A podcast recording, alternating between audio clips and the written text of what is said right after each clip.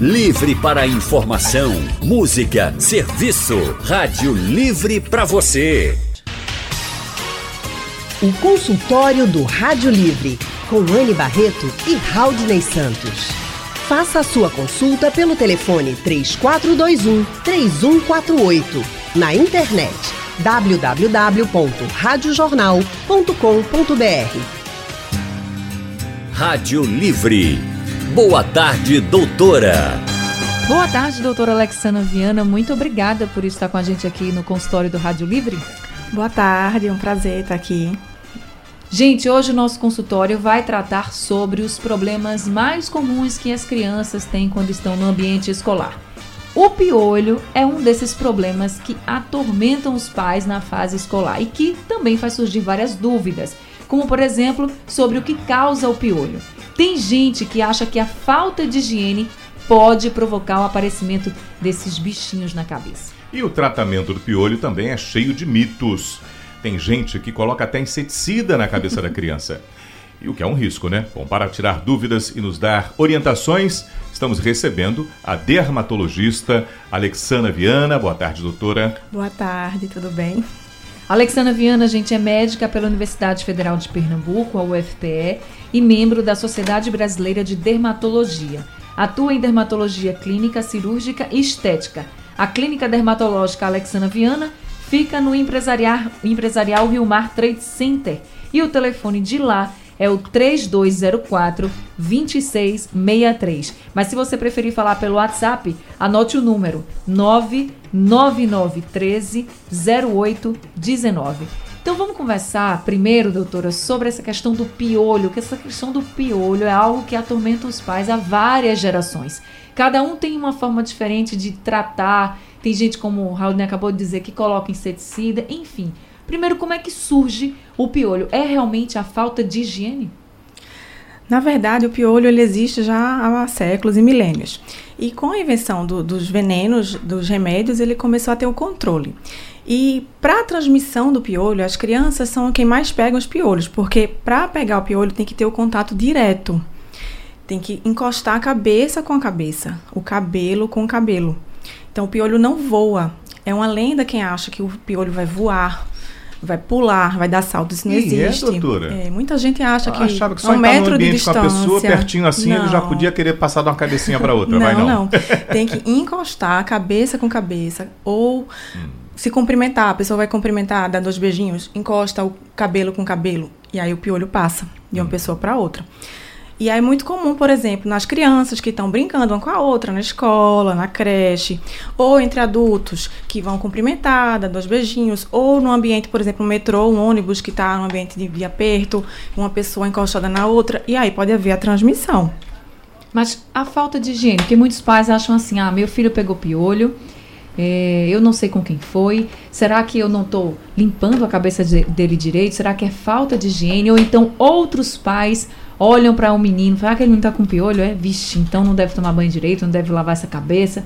De fato, a falta de higiene é realmente algo que pode provocar a chegada e infestação de piolhos? Não. Na verdade, a falta de higiene faz com que ele piore, aumente a quantidade de piolhos e os pais demorem a perceber que tem piolho. O ideal é perceber quando tem poucos piolhos, quando a criança está começando ainda os sintomas, começando a coçar. Se, se chegar um ponto de que a criança está com muito piolho, aí realmente é uma falta de higiene, que chegou a um ponto de ter uma infestação grande. Mas a falta de higiene não vai gerar o piolho. O que vai gerar o piolho é realmente o contato cabeça com cabeça, o contato direto. Então é uma questão realmente de preconceito, de achar que é falta de higiene. Não é. E o que fazer? De identificar que meu filho está com piolho o que é que eu devo fazer para esses piolhos saírem e também não infestarem né, outras crianças? É, a primeira coisa é procurar um pediatra ou dermatologista para imediatamente começar o tratamento. E também verificar e examinar todos os contatos daquela criança. Irmãos, pessoas que convivem, os pais ou babá, tios, coleguinhas da escola, todo mundo tem que ser examinado, porque senão a criança vai ficar curada e vai pegar novamente depois. E aí tem tanto remédio tópico, que é loções e shampoos para se usar, quanto oral, também comprimido para tomar.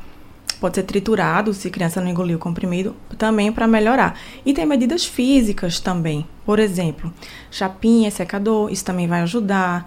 Abafar com touca também vai ajudar. E tem outras coisas, por exemplo, é, utensílios domésticos, por exemplo, a roupa, lençol, toalha, que foram usados nas últimas 48 horas devem ser lavados com água quente, porque fica resto de lêndia, ficam alguns bichinhos, alguns piolhos, e isso pode contaminar novamente a criança. Escova de cabelo, ela deve ser mergulhada na água quente por pelo menos 10 minutos, porque senão a criança vai ficar boa e aí no outro dia vai pentear o cabelo e vai pegar novamente. Então, todos esses cuidados para poder curar do piolho. É, são muitas, né, doutora? Porque eu lembro de eu pequeno, vi também, dito que eu falei ainda agora aqui com a doutora Azobel, de que na rua, que quando eu era moleque, a meninada toda, a gente, todo mundo pegou sarampo, cachumba, e era muito comum, piolho também a turminha pegou na rua. Do mesmo jeito, daqui a pouco estava a turma toda é. cuidando para tratar de que tinha pego piolho. E o, se, se, os pais não cuidarem do que são as lêndias, que a lêndia é o piolho novinho, é? Explica a pra gente. A lêndia é o ovo, são os uhum. ovos. O piolho é o bichinho e a lêndia são os ovos. A lêndia é o mais fácil de visualizar, porque elas são branquinhas. Ah. E o piolho é pretinho, então ele é mais difícil. Mas o mais difícil de ver. E o piolho é o que dá a coceira, é o que dá o sintoma, porque ah. ele anda, ele sai andando pelo couro cabeludo e é o que dá a coceira. Além de ela não vai coçar em nada, ela fica grudada no fio é e ovinho. não coça, é o ovinho branquinho. Aí depois que ele sair dali. Ele gera vários piolhos. O piolho bota muitos ovos, ele muitos, empesta rapidamente uma cabeça. Muito rapidamente, doutora? é muito contagioso e muito rápido para poder ficar com muitos piolhos. Se a gente conseguir tirar os piolhos da cabeça de uma criança. Aí passou o pente fino várias vezes. Se ficarem os branquinhos, que são as lendas que a senhora está dizendo, daqui a pouco tá tudo isso, de novo. Isso não adiantou de nada. Tanto é que por isso que o tratamento deve ser feito com dermatologista ou pediatra. Jamais tem que ser feito uma automedicação. O tratamento a gente faz como eu falei, tanto com oral como tópico. Normalmente, o tópico é com permetrina e normalmente o oral com ivermectina. E a gente faz um tratamento no dia e com sete dias depois a gente repete o tratamento, justamente por conta dessas lentes, que a gente tem que esperar o tempo dessas lentes abrirem, desses ovinhos eclodirem, para esses piolinhos que vão nascer eles morrerem sete dias depois. Por isso que é bem importante o tratamento feito com orientação médica e sete dias depois tem que repetir o tratamento para poder matar. Estamos de volta com o nosso consultório de hoje, falando sobre o problema que as crianças enfrentam, os problemas né, que elas enfrentam quando entram nas escolas. E aí, problemas como, por exemplo, o piolho. E a gente está aqui com a dermatologista a doutora Alexandra Viana, justamente explicando para a gente como é a forma de contágio, como você deve tratar o piolho. E também tirando dúvidas. Por exemplo, doutora, para quem está ouvindo a gente agora e para quem já tem uma certa idade, lembra que quando a mãe, quando a gente era criança, lembra assim: ah, tem piolho, tem que cortar o cabelo. É melhor cortar o cabelo, é melhor para para evitar o contágio, ou então para tratar é mais fácil quando o cabelo está mais curto, isso tanto para menina quanto para menino. De fato, para quem pegou piolho ou para quem está perto de alguém que tem piolho, que tem contato com essa pessoa, enfim, se, é, se ela estuda na mesma escola, ou se é um parente, ou se é um vizinho, é melhor cortar o cabelo mesmo? É, o corte de cabelo é uma medida que vai ajudar para controlar, mas não é uma medida obrigatória. Então, para quem tem, quem tá com piolho, não precisa ficar desesperado. As meninas normalmente ficam desesperadas, né? Choram. Ah, não quero cortar meu cabelo. não precisa de desespero, não é obrigatório, não é uma medida é, é obrigatória, não com os tratamentos disponíveis de, de, de cremes, de loções e de comprimido, dá para resolver sim, sem cortar o cabelo. Mas, lógico, se puder e quiser cortar, ajuda. E prender o cabelo faz efeito mesmo? Porque, por exemplo, a Silvia de Camaragibe está falando aqui pelo painel interativo o seguinte: ela disse que a neta tem 8 anos de idade, estuda em uma escola particular e sempre pega piolho. Aí ela diz: hoje a minha neta só vai para a escola com o cabelo preso porque ela tem um cabelo muito comprido. Depois de prender o cabelo, que eles passaram a prender mais o cabelo dela, melhorou muito essa questão dela pegar piolho. Realmente, prender o cabelo vai diminuir o risco da criança pegar piolho? Vai, vai diminuir o risco sim, justamente porque está diminuindo esse contato direto. Se ela está pegando várias vezes, é porque tem alguma criancinha ou várias criancinhas na escola que ainda não estão curadas, que não foram identificadas com a pediculose. Então, é importante sim elas sempre com esse cabelo preso. E para dar uma olhadinha sempre, tá? é preciso estar dando uma olhada sempre na cabeça da criança, Sim, doutora? Ou é espera que ela comece a coçar? Só vai, o, o, o que vai chamar a atenção da gente é ela passando, a, a coçando a cabeça, né? Importante os pais sempre darem uma examinada, passar um pente fino. E se mesmo assim não identificarem, vão no dermatologista, que a gente consegue identificar. Iraquione do Engenho do Meio está dizendo que as filhas têm os cabelos encaracolados e pergunta se esse tipo de cabelo é mais propício a pegar piolhos. É mais propenso, mais propenso porque fica mais escondido do que o cabelo liso. Mas não é que o piolho vá mais facilmente para o cabelo cacheado, não. O contato direto da mesma forma, o cabelo liso encaracolado, mas ele fica mais escondido de fato. E para quem utiliza várias coisas em casas, como por exemplo até inseticida para matar os piolhos na cabeça das crianças, é um risco muito grande? É um risco, é um risco sim, é perigoso. Não é indicado isso não. Isso pode trazer que tipo de consequências para a criança? Pode causar envenenamento e pode causar até problemas futuros, como leucemia, por exemplo, contato com esses inseticidas. Então, não é recomendado de forma alguma. Agora, a gente falou na chamada aqui do consultório e todo mundo está se perguntando assim, e o chulé? Porque a gente estava falando que ia trazer alguns problemas. O piolho é um deles, mas outro problema também muito frequente é o tal do chulé. Principalmente para quem passa muito tempo na escola ou na creche com aquele calçado. Então, por que ah, tem criança pequenininha que já tem um odor nos pés? Por que isso acontece, doutora? É, o chulé, é a bromohidrose, que é o nome médico, é devido ao suor excessivo, que é a hiperidrose, somado com muito tempo abafado. Pode ser na axila, pode ser na virilha, região inguinal e pode ser nos pés. Couro cabeludo também, mas assim, em, em se tratando dos pés, que é a sua pergunta. Na idade escolar é muito comum nos pés porque as crianças passam muito, tem, muito tempo com o tênis abafado e úmido do suor. E aí, é, as glândulas apócrinas, elas que são as glândulas sudoríparas que temos nos pés, elas liberam não só o suor, liberam também restos celulares. E esses restos celulares eles vão ser degradados por bactérias. E isso vai causar esse cheirinho ruim, esse cheirinho desagradável. Então, isso tem que ser passado para um dermatologista para fazer esse, esse diagnóstico e fazer o tratamento adequado. E além disso, a gente tem que investigar as causas. Tem que fazer um exame micológico direto para ver se não tem um fungo também associado, uma cultura micológica, é, é uma, cultura bacteriana para ver se não tem uma bactéria também e fazer o tratamento adequado. Doutora Alexandra, chulé pega? Se eu botar o, o tênis de alguém que tem chulé ou a meia de alguém que tem chulé, e eh, passa de uma pessoa para outra? Não necessariamente, pode passar, porque pode ser por bactérias que já tem na nossa pele e pode ser também por bactérias patogênicas, bactérias de fora. Então pode acontecer sim. Para evitar o chulé, o que, é que a gente deve fazer com a criança? Por exemplo, é, a gente sabe que a escola ela coloca um determinado tipo de calçado. Muitas vezes o pai só compra um tênis mesmo. Se ele tiver condições e ter mais de um sapato para essa criança ir trocando ao longo da semana, todo dia usar um, isso pode diminuir o risco da criança ter Com chulé? certeza. Inclusive, isso é uma medida que a gente orienta. Ter mais de um tênis para não usar todos os dias o mesmo. Porque o tênis fica úmido, então a gente recomenda esse tênis ficar no sol, pelo menos um a dois dias, para ele secar bem, para no próximo uso ele já estar bem seco.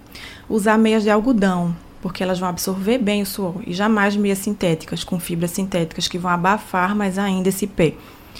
É, além disso, usar talcos antissépticos, que vão deixar esse pezinho mais seco, com, com menos bactérias. E aí, além disso, no banho, lavar bem com sabonete. Todo o pé. Entre os dedinhos, lavar bem com sabonete. E após o banho, secar bem. É importante, né? Muito importante. Deixar o pé bem seco. Estamos de volta com o nosso consultório de hoje falando sobre os problemas que as crianças podem enfrentar na vida escolar, como piolho e também como chulé.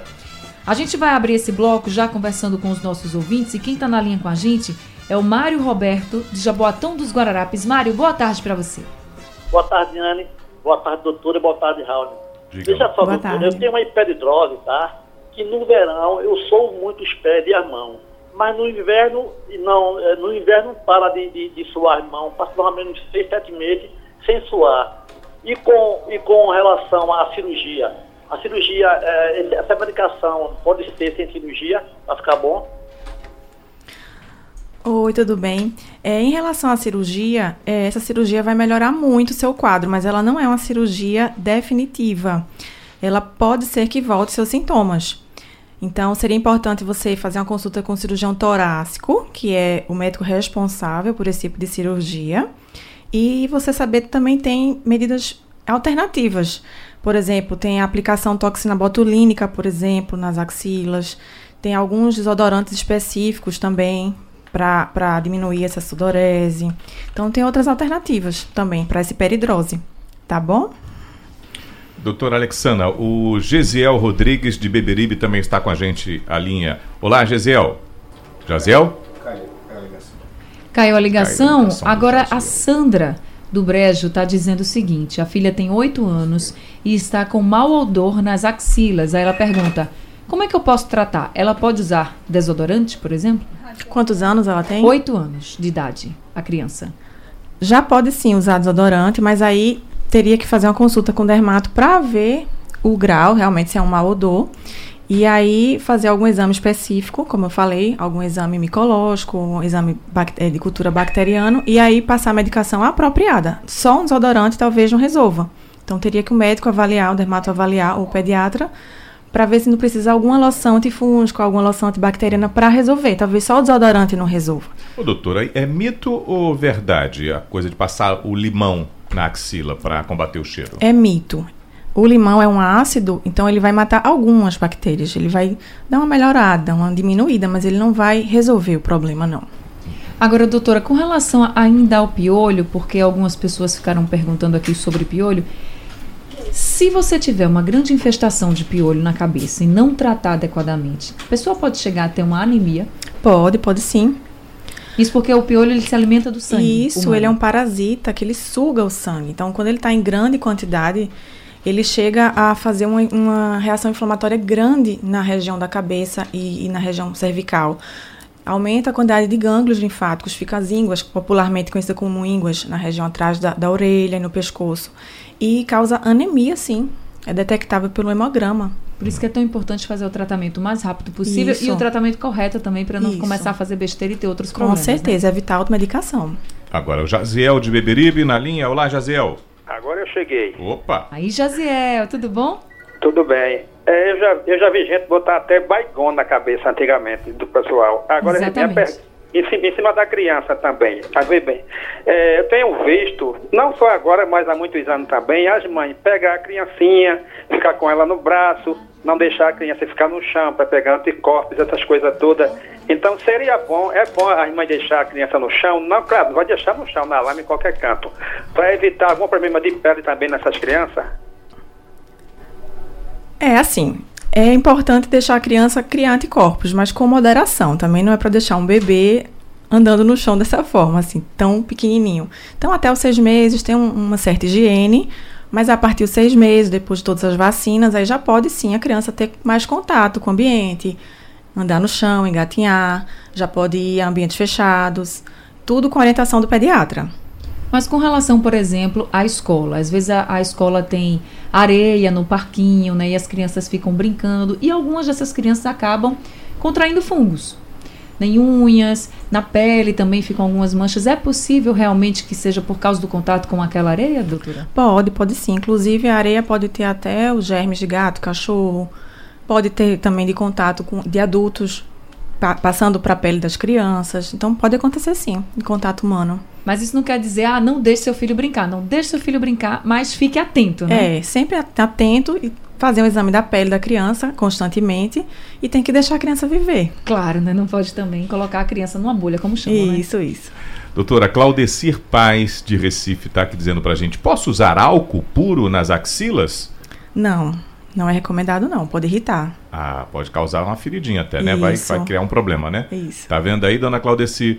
E o Carlos Seabra, da Iputinga, ele diz: Olha, remédio para chulé, eu tenho visto aqui, é meu, eu, ele diz que usa pedra, é, bo, usa uma bota 10 horas por dia no trabalho. Mas quando chega em casa, lava bem os pés com pedra pomes e nunca teve odor nos pés. Ajuda realmente ele está combatendo da maneira correta, doutora? É, ele faz uma esfoliação com essa pedra pome ajuda, mas não é isso que vai estar tá ajudando somente. Com certeza ele deve usar meias de algodão, deve deixar o pé sempre sequinho, não deve ter muita sudorese, não certo. deve suar muito. Então todos esses fatores aí estão contribuindo. Muito bem, seu Carlos, aí. Agora voltando a falar do mau odor, fiquei curiosa só num, num ponto. Quando a nossa ouvinte disse que a filha estava com mau odor nas axilas com apenas 8 anos de idade, o que que leva? O que, que pode levar uma criança, por exemplo, tão novinha, a já ter um mau odor nas axilas? Isso, várias coisas aumentam essa transpiração. Alguns hormônios aumentam a transpiração, obesidade, algumas doenças endocrinológicas, como diabetes, por exemplo. Então, várias coisas. Então, tem que investigar, tem que levar a criança na pediatra ou dermatologista para fazer essa investigação. Alguns alimentos também, por exemplo, cebola, alho, pimenta, aumentam também essa bromidrose, demais? consumir demais. Bebida alcoólica, que não é o caso da criança. Sim. Mas aí pra coisas. gente ficar atento mesmo, que se até alimentos. Isso. Agora a Vilma de Pesqueira está na linha com a gente. Vilma, boa tarde para você. Boa tarde. Ô, doutor, eu gostaria de saber, assim, meu sobrinho, ele tem 14 anos. Ele era gordinho, logo quando, assim, quando ele tinha 11, 12 anos. Só que nesses dias ele, ele perdeu peso, né, a mais. Desde novembro a gente percebeu que ele perdeu peso por causa do crescimento. Só que na, na pele dele tá saindo, assim, como se fosse umas viridinhas, sei lá Aí ele, ele tá tendo febre e a, a gente tá sentindo um odor assim forte da, da ferida. Pelo, é uma, porque ele é alérgico, ele, ele já ele tem rinite alérgica também, já tem uma cirurgia no nariz. Aí eu gostaria de saber qual o motivo de estar. Tá, aí ele toma um antibiótico, aí depois volta. Eu gostaria de saber se a senhora acha que ele deveria fazer um exame de sangue para saber de que está vindo isso. Oi, Vilma, tudo bem? Então, só um exame de sangue não vai ser necessário, não vai ser suficiente. Tem que fazer um exame da pele dele. Um dermatologista tem que avaliar a pele dele, fazer uma conversa, uma anamnese, conversar sobre todos os remédios que ele já usou. Enfim, fazer uma consulta para poder dar um diagnóstico correto e passar o tratamento correto para ele. Então, ele realmente precisa de uma consulta dermatológica para poder dar esse diagnóstico. Só assim, por, por essas informações, não teria como dar esse diagnóstico e te ajudar com o tratamento. Dona Maria Helena do Nascimento, de Boa Viagem, faz dar a informação para a gente que ela tem 60 anos. Ela diz: Tenho 60 anos, mas a minha cabeça coça demais. Nunca tive caspa. Lavo os cabelos quase todos os dias. O que fazer? É, a caspa pode ser várias coisas. A principal é a dermatite seborreica. É, ela disse que não tem. Ela não tem caspa? É, não tem. Pode ser que é uma, uma ah, é só a coceira. Ao, ao shampoo que é ela só usa a coceira que é, ela tem. Só coça, doutora. É, então pode ser alergia, pode ser emocional. Tem vários uhum. fatores que podem causar esse prurido. Então tem que também passar por uma consulta para a gente poder descobrir, avaliar, examinar com a lupa para poder dar o diagnóstico. Estamos de volta com o nosso consultório de hoje, falando sobre alguns problemas que as crianças podem enfrentar no convívio escolar, como o piolho e também o chulé. A gente está recebendo aqui a médica dermatologista a doutora Alexandra Viana, quem está tirando as dúvidas dos nossos ouvintes e também nos dando orientações. Então, doutora Alexandra, vamos começar esse bloco falando agora do chulé, voltando ao chulé, porque a gente já falou que o chulé pode acontecer na época da infância, por exemplo, e que você, se você tiver condições de que seu filho tenha mais de um calçado, por exemplo, para ir para a escola, é melhor, porque o ideal é que você ele calce um tênis hoje, passe dois dias sem calçar esse tênis, esse tênis tem que secar para evitar o chulé. Mas aí, diagnosticando, tem chulé a criança. Vai fazer o tratamento. Ele fica bom, ele fica sem chulé e pode seguir a vida dele normal sem esse problema ou ele sempre vai ter esse problema, já que ele teve uma vez na vida, ele sempre vai ter o chulé de novo? Isso. A criança, adolescente que começa a ter chulé, ele tem tendência a ter novamente, sim. É, devido aos hormônios da criança, do adolescente, esses hormônios aumentados aumentam a transpiração e por isso aumentam essa chance de ter o chulé. É pior na adolescência do que na é infância? É bem pior na adolescência do que na infância. Mas por quê? São os hábitos dos adolescentes ou porque é realmente a carga hormonal? A carga hormonal. Testosterona, cortisol, que vão aumentar a transpiração dessas glândulas dos pés, as glândulas sudoríparas dos pés. E quanto tempo, por exemplo, ele fazendo o tratamento completo para o chulé e ele, ele, poderia ficar livre desse problema? Com 15 dias de tratamento já fica livre. E aí tem que ter a manutenção depois. Porque não também é só... não vai adiantar de Isso, nada, né? tem que ter a manutenção. E essa manutenção inclui o que, doutora? Inclui usar os talcos sempre usar os tênis alternados, pelo menos dois tênis, para deixar um no sol, respirando, enquanto está usando o outro. As meias de algodão, fazer bem a secagem dos pés com toalhas, secar, é, é, checar bem entre os dedos se tem alguma micose, porque se tiver alguma micose, que é conhecida como pé de atleta, vai fazer mais mau cheiro ainda. Então, todas essas É medidas. uma série de cuidados, né? Isso. Quem está na linha com a gente é o José Reis, de Rio Doce. José, boa tarde para você. Boa tarde, Anne. Boa tarde, Alves. Boa Doutora, tarde. eu gostaria de saber, que eu nunca mais ouvi falar. Era um bichinho que aparecia na berguilha, chamada chato, nunca mais ouvi falar. Ainda existe? Ok, o José perguntando, doutor Alexandra. José, tudo bem? É, o chato existe sim, ele é um tipo de piolho da região pública. É uma espécie de piolho que acomete a região pubiana. E ele também pode acometer cílios e sobrancelha também. E da mesma forma que a pediculose do couro cabeludo, o piolho da cabeça, da mesma forma que é por contato direto, tem que encostar a cabeça com cabeça, da região pública também, tem que ter o contato tocando. Então é muito comum re- da, na relação sexual ter essa transmissão.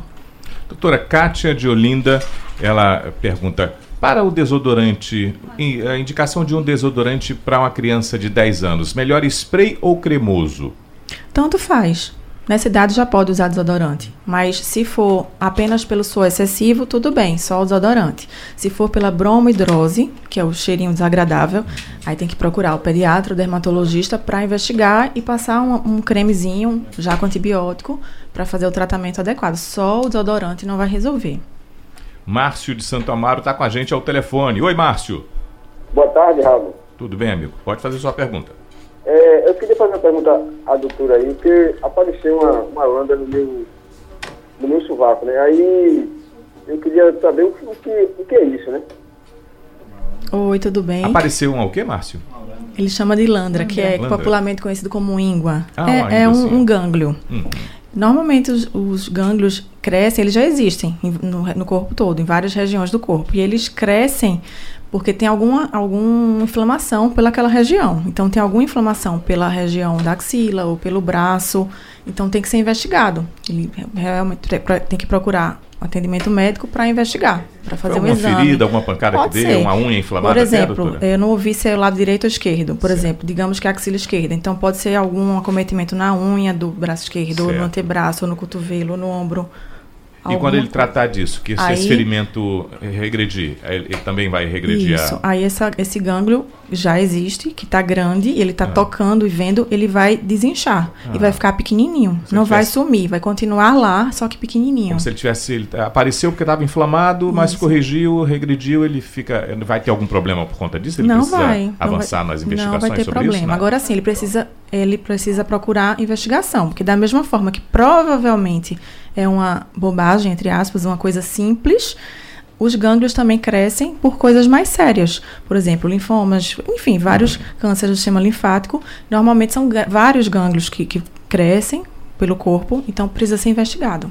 Agora, doutora Alexandra, criança que tem piolho, ela precisa ser afastada da escola por algum tempo? Pelo menos um ou dois dias durante o tratamento É o recomendado. é o recomendado para não Até para evitar a contaminar. contágio. Como qualquer doença contagiosa, uma criança com gastroenterite, com uma virose, com uma pneumonia, enfim, qualquer doença contagiosa, o recomendado é afastar a criança da escola um ou dois dias para tratar e não contaminar os outros amiguinhos. Agora, por que eu estou também lhe perguntando isso? Porque o Marco Basílio, de Sítio Novo Olinda, ele pergunta aqui pelo painel interativo se em caso de larvas na cabeça, que aí já é outro problema, se pode contaminar o colégio todo.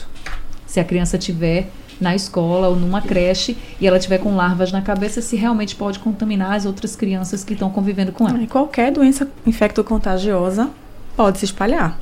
Diferente do piolho, a larva, ela está relacionada à falta de higiene? Sim. Aí está relacionada à falta de higiene. E também tem a larva migrans, que é pelo contato dos pés ou pelo corpinho engateando nas mãos, que é de germe de gato e cachorro. E que é na é que- areia, contato com areia, em parquinhos. E como parques. fica então as áreas afetadas? Por exemplo, as mãos, os pés, os joelhos, como é que fica? Fica vermelho, coçando e a- uma aparência como se fosse um caminhozinho, que é a larva lá dentro da pele. E essa larva ela pode ficar andando assim pela pele, como se estivesse andando, se ela fica movimentando por mesmo? dentro da pele, mas ela é bem pequenininha.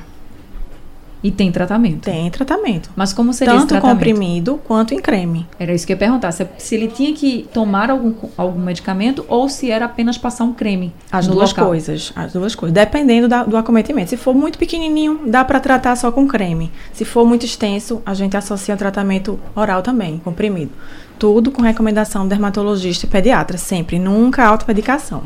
Então fica a dica, se qualquer problema que seu filho tiver, ah, o seu sobrinho, procura o pediatra, procura o dermatologista, não faz o que mandaram você fazer, porque alguém já fez e deu certo, porque cada caso um caso e a gente precisa avaliar realmente se aquela criança está, por exemplo, somente por, como um mau odor, se é só realmente um mau odor pelo suor, ou se é uma questão hormonal. Então você vai ter que procurar realmente a causa. A doutora Alexandra, por exemplo, é dermatologista e atende no bairro do Pina. O telefone do consultório é o 3204-2663. E o WhatsApp é o 99913-0819. Doutora Alexandra, muito obrigada por estar com a gente no nosso consultório e por todas as orientações. Obrigada a vocês pela confiança e pelo convite. Obrigada também a todos os ouvintes que participaram com a gente pelo painel interativo, pelo Facebook, pelo YouTube e pelo telefone. Muito obrigada pela participação de vocês. Sugestão ou comentário sobre o programa que você acaba de ouvir, envie para o e-mail ouvinte@radiojornal.com.br ou para o endereço Rua do Lima 250, Santo Amaro, Recife, Pernambuco.